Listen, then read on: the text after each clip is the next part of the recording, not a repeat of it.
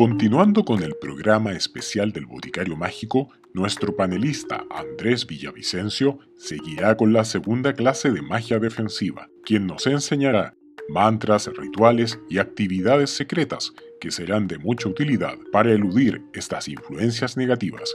Bienvenido Andrés.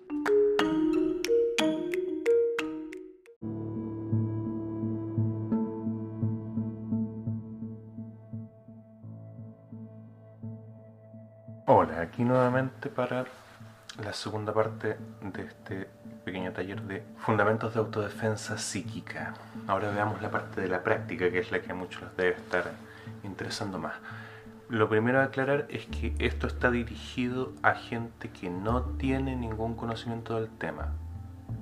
Esto, si es una persona que tiene experiencia, probablemente no va a descubrir nada nuevo. Esto va dirigido a gente nueva, a gente que no tiene conocimiento, a gente que está partiendo en el camino espiritual o que por necesidad, ante una situación particular, necesita de estos conocimientos ahora.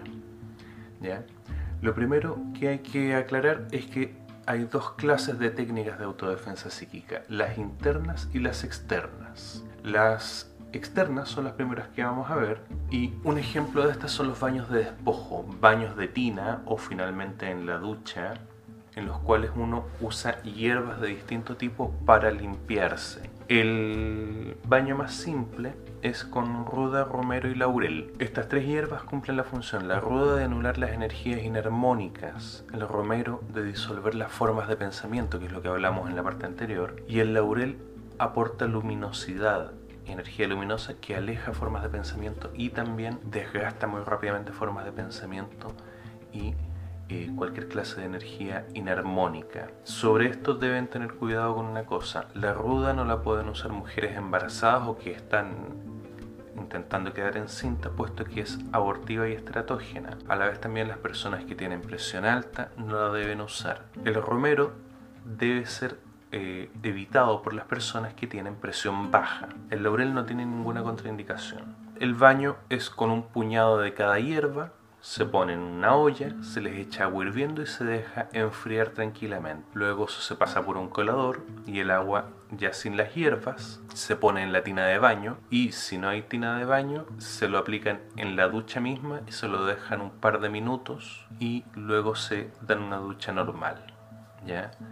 Siempre con el cuidado de que el agua esté a una temperatura en la cual la puedan tocar, que no les vaya a causar daño. Una previsión muy importante, que es eh, un error sumamente frecuente, es el que no debe usarse sal bajo ninguna condición. Todos los aspirantes a maestro y gurú esotéricos tratan de vender que tienen que darse baños de sal para quitarse cualquier eh, cosa negativa. No lo hagan por ningún motivo. La sal ciertamente anula las fuerzas negativas las fuerzas inarmónicas en el campo energético de las personas, pero también anula las fuerzas armónicas. No solamente va a destruir formas de pensamiento dañinas, también va a destruir las formas de pensamiento positivas, las benéficas. Por lo tanto, nunca usen sal, los va a estancar, va a evitar que puedan progresar. Así que por ningún motivo usen sal en los baños, eso solamente lo hacen los novatos y lo recomiendan los novatos.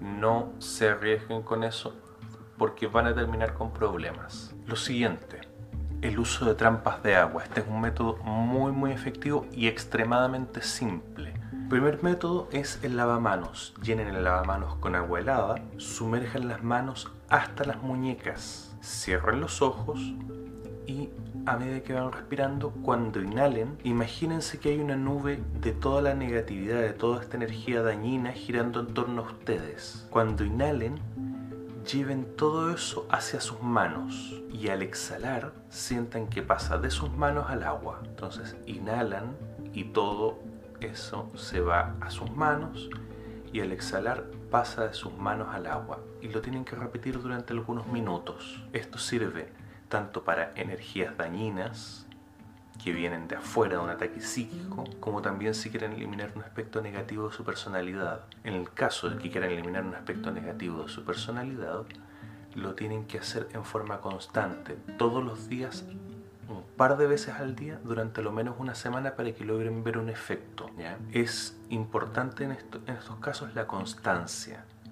Lo mismo pasa con los baños de despojo.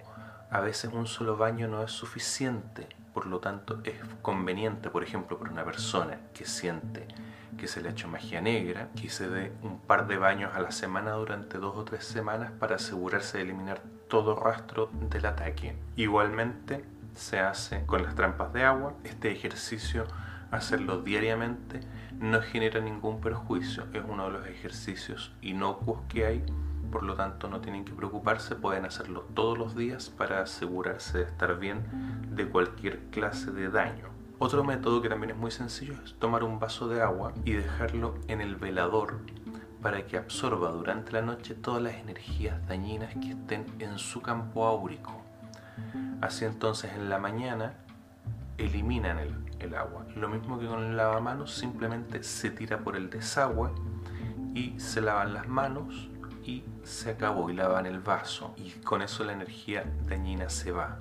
Esa energía va a pasar a formar parte del ciclo natural donde los seres de la naturaleza podrán tomar esa energía y darle un uso, dado que ellos la pueden armonizar fácilmente. Estos ejemplos son muy sencillos y aquí lo que entra es la voluntad de la persona de que el agua absorba esa energía, aquí es la fuerza de voluntad la que actúa, y la cualidad que tiene el agua de absorber todas las, toda clase de energías, en este caso la que queremos nosotros eliminar.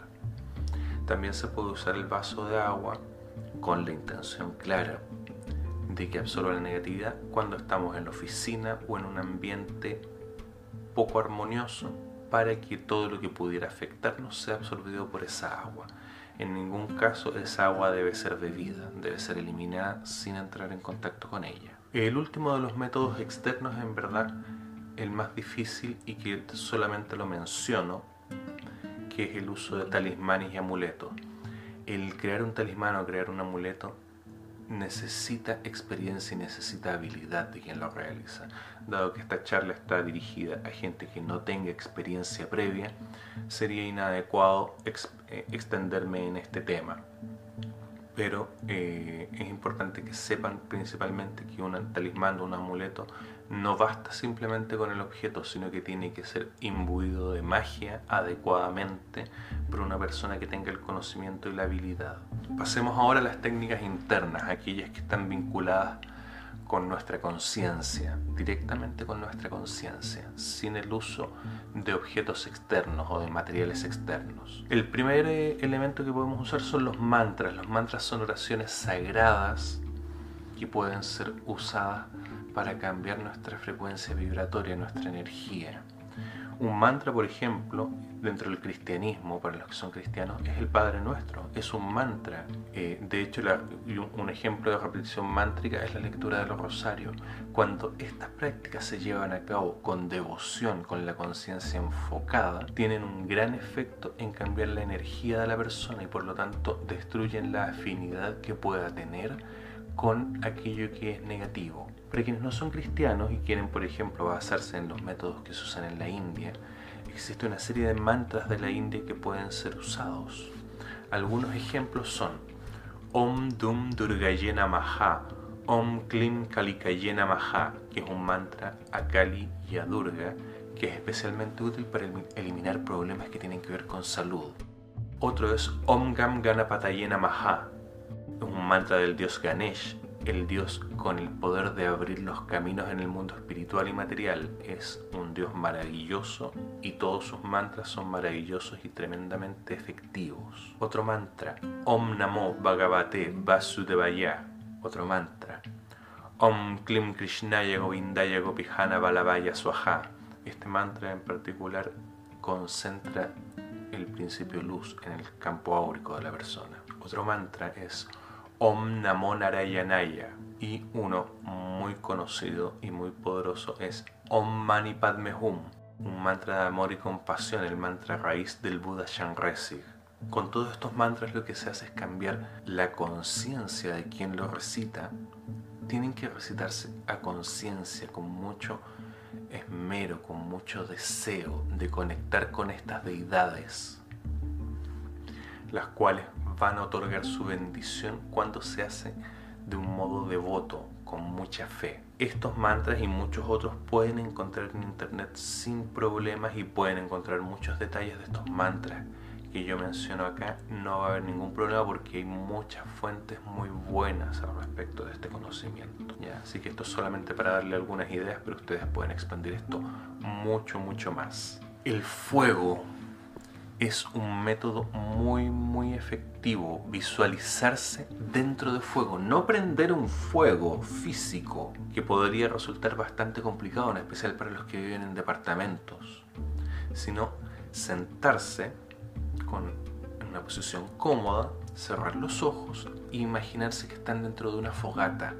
El fuego lame su piel pero no los quema, pero sí va quemando cualquier fuerza negativa, cualquier forma de pensamiento negativa, cualquier energía negativa que esté adherida a ustedes, la va consumiendo y la va destruyendo. El fuego actúa como un transmutador, por lo tanto, toma todas esas energías que son inarmónicas y las pone en balance y en armonía. También, si tienen un tema específico que desean trabajar, pueden imaginarse que el fuego es de un color diferente al normal. Puede ser un fuego verde para temas de salud física y para obtener paz emocional. Un fuego violeta si están en un punto de estancamiento en su desarrollo espiritual. O un fuego azul si simplemente lo que necesitan es tranquilidad mental, por ejemplo, si están agotados mentalmente, como pasa a muchas personas actualmente producto de la cuarentena que ha generado un gran estrés, un fuego azul que los envuelve es una muy muy buena forma de reducir el estrés y de dar calma hacer, por ejemplo, un ejercicio con fuego azul antes de dormirse les va a permitir dormir más profundamente y de un modo más relajado. Este ejercicio lo tienen que hacer durante 5 minutos esta visualización. Imaginarse durante 5 minutos dentro de esta llama, dentro de este fuego. Y hasta un máximo de dos veces al día. ¿Por qué no más que eso? Porque va a acelerar mucho su energía por lo tanto puede acelerar también procesos que preferirían tal vez no tener que enfrentar ahora. Así que un máximo de dos veces al día. Y el fuego los rodea pero no entra en su cuerpo. ¿ya? Eso es muy importante. El fuego no entra en su cuerpo, simplemente los toca por afuera, en su exterior. Muy parecido al anterior es la visualización de luz. En este caso, cierren los ojos, imaginen sobre ustedes un sol y este sol irradia luz blanca que desciende como un haz sobre su cabeza y una vez que golpea su cabeza se expande igual que lo haría agua, cae por todos lados, los baña esta luz blanca y va moviendo hacia afuera y expulsando cualquier fuerza dañina, cualquier fuerza inarmónica. Finalmente se empieza a formar con esta luz que los envuelve una burbuja en torno suyo. Aquí es importante, tanto en el fuego como en la visualización de la luz que estamos hablando ahora, que tengan conciencia del efecto. Es su voluntad lo que va a hacer que esta visualización cumpla el efecto. Esa burbuja va a durar a lo menos 24 horas, por lo tanto van a estar aislados, porque esta es una técnica de aislamiento, de barrera, van a estar aislados de cualquier energía inarmónica que les pueda afectar. Pueden usar las mismas combinaciones de colores que se usaron en el ejercicio anterior y también si lo desean usar mantras. Un ejemplo sería si quieren progresar en su avance espiritual porque sienten que están trabados, sienten que la negatividad de su entorno no les permite avanzar espiritualmente, entonces pueden visualizar luz violeta y recitar un mantra como por ejemplo Om Mani Padme Hum, que lo sintoniza con el amor y la compasión del Buda Chanresi. Hay que tener cuidado con este ejercicio porque puede generar dificultades en el mundo material. La energía de cosas como el dinero, que no será verdaderamente una meta importante, pero es necesario, es una energía que es densa, que se mueve lentamente. Por lo tanto, cuando se ve expuesta a la luz, puede ser rechazada porque tiene una vibración que no siempre es armónica el dinero que nos llega. Y a la vez también, al acelerarse, puede ser muy de entrada y salida. Llegó el dinero y se fue al tiro a pagar una cuenta que no estaba prevista. Así que deben tener cuidado con el uso de esto en forma frecuente. Úsenlo cuando sea necesario para un trabajo espiritual o para una protección ante una situación específica, pero no abusen de este ejercicio, de lo contrario se darán cuenta que hay muchos místicos que andan siempre con problemas económicos y eso en gran parte se debe a que andan con luz para arriba y para abajo y esa luz impide que el dinero se acumule, impide que el dinero se asiente en sus vidas y de ahí que tengan problemas económicos y luego se dediquen a dictar cursos tan simples como este por un precio obsceno. Símbolos sagrados es un tema muy interesante pero aquí tiene una cierta limitación Aquí vamos a hablar solamente del símbolo sagrado de la religión a la que usted pertenezca. No puede usar un símbolo sagrado de una religión a la que no pertenece. Así, por ejemplo, un símbolo sagrado protectivo sería la cruz para un cristiano y en el caso de un wicano, por ejemplo, sería un pentáculo. No obstante, como símbolo sagrado de la religión, un cristiano no podría usar un pentáculo y un wicano no podría usar una cruz porque no es la religión a la cual pertenece, no es la religión a la cual se sienten vinculados. El trabajo acá siempre está condicionado a eso, porque el egregor de la religión reconoce a quien pertenece a ella. Solo entonces puede ser llamado por quienes forman parte de esa religión. Dependiendo de lo que sabemos del ataque, podemos usar dos técnicas, una general y una para una fuente conocida. La técnica general es cuando sentimos que hay algo que nos está dañando o es, la energía del ambiente, pero no podemos focalizar a una persona o entidad en específico. En este caso, nos imaginamos puestos sobre el símbolo religioso o en su defecto podemos estar parados sobre él o en su defecto lo vemos sobre nuestra cabeza. Invocamos mentalmente la protección de la fe la cual pertenecemos y para activar el proceso decimos una oración que pertenezca a la fe. Por ejemplo, en el caso de los cristianos pueden imaginar la cruz sobre su cabeza y recitar el Padre Nuestro que es la principal oración del cristianismo en todas sus ramas. Para un wicano puede visualizar el pentáculo, recitar a lo menos las primeras estrofas de la red de Wicca. En el caso de que se conozca la fuente, por ejemplo, sabemos que es una persona en específico o una entidad específica que nos está atacando, nos imaginamos frente a esa persona e interponemos el símbolo sagrado, que entre ambos y se activa del mismo modo. Se invoca la protección y se eh, recita la oración para generar la activación. Lo importante y lo valioso de este método es que no va a destruir al enemigo. De hecho, va a usar el poder de esa fe para armonizar al enemigo, por lo tanto va a destruir el ataque, pero no a la persona. Es importante porque no va a generar un perjuicio en la persona, por lo tanto no les va a generar a ustedes un karma. Y eso es em, extremadamente importante. Lo mismo puede ser con el símbolo de cualquier otra religión. Siempre la condición es que la persona pertenezca a la religión que está invocando. ¿Qué cosas no deben hacer en términos de protección psíquica? No reviertan el ataque a su fuente. No intenten que el ataque vuelva a su fuente, como por ejemplo lo hacen los que usan magia con espejos, que devuelven, que reflejan el ataque. Cuando se revierte un ataque, se deja de ser la víctima de ese ataque y se pasa a ser el atacante. Y eso tiene implicaciones kármicas. Muchas veces creen que no es así pero eso ya sea por ignorancia o por simple hipocresía. No ataquen de vuelta, porque eso les va a generar una implicación kármica. Si en verdad quieren acabar con un problema, armonicen a la persona que los está atacando, busquen una forma de armonizar a la persona que los está atacando, pero no la ataquen. No sobrevaloren al atacante tampoco. Muchas veces pasa que en el ambiente esotérico en especial hay un grupo de niñitos malos con problemas con el padre se dedican a amenazar diciendo que son grandes y poderosos hechiceros y que te voy a maldecir y una serie de amenazas infantiles y en verdad no son más que niñitos con una pataleta. No les den importancia a esa gente por mucho que intelectualmente puedan saber más que ustedes. La magia es más que simplemente haber leído un libro y aprenderse de memoria unos hechizos.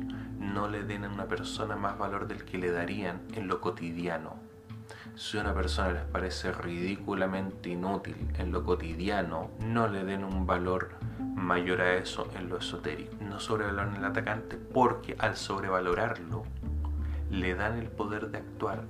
Es como si abrieran una puerta para que esa persona actuara. No le den importancia a quien los ataque.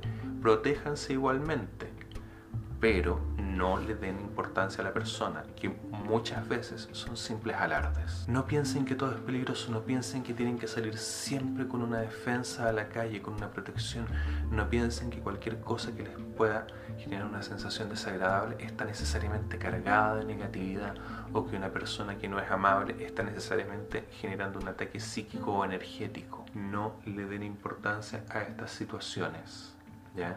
No importa si es un ataque de dominio, como habíamos hablado, si es un ataque de daño o si es un ataque de drenaje. En cualquiera de los casos las técnicas que hemos visto son igualmente efectivas, sobre todo las técnicas internas son efectivas ante cualquiera de estas clases de ataque. Lo importante es que no se obsesionen con la idea de que todo es constante peligro. Es muy habitual que quienes están aprendiendo por primera vez de estos temas sientan que hay mucho peligro y que pueden pasar muchas cosas. Y hay quienes además, para no estar solos en su terror, imparten miedo a otros y les dicen que siempre va a pasar algo malo y que, cualquier cosa debe tomar una precaución inmediata y radical. Los ataques mágicos, los ataques psíquicos en verdad son muy poco frecuentes.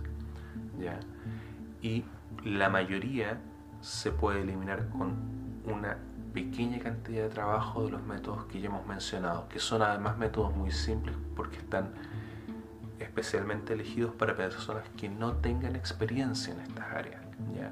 Así que si usted cree que está frente a un peligro, cualquiera de estos métodos le va a servir, aunque jamás en su vida haya leído un, libro sobre magia o haya practicado cualquier cosa relacionada con magia o espiritualidad. ¿Cómo determinar que está sucediendo un ataque? Esta parte es muy importante.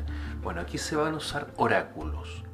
¿Qué oráculo es bueno? Todos los oráculos son buenos. El que puede fallar es la persona que los lee netamente, pero todos los oráculos son buenos. De preferencia para estas cosas hay que usar oráculos que no generen ambigüedades que no sean muy sujetos a interpretación.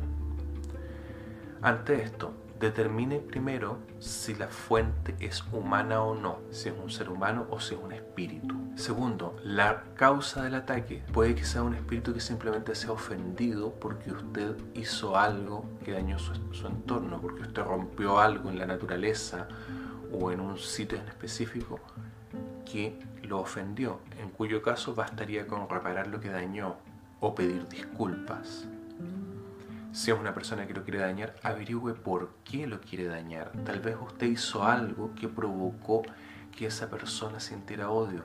Vea si lo puede reparar, si lo puede corregir, independientemente de que se proteja del ataque pero trate de solucionar el problema. Si es un ser humano, determine también si lo hace intencionalmente o no. Muchas veces los ataques psíquicos de dardos, como lo mencionamos antes, son sin intención, simplemente la persona lo hace de un modo inconsciente. Independientemente que la persona lo haga consciente o inconscientemente, intencionalmente o no, no sienta rabia contra la persona, porque para empezar, eso rompería su propio balance y lo volvería más vulnerable a un ataque. Hace que las cosas sean peores.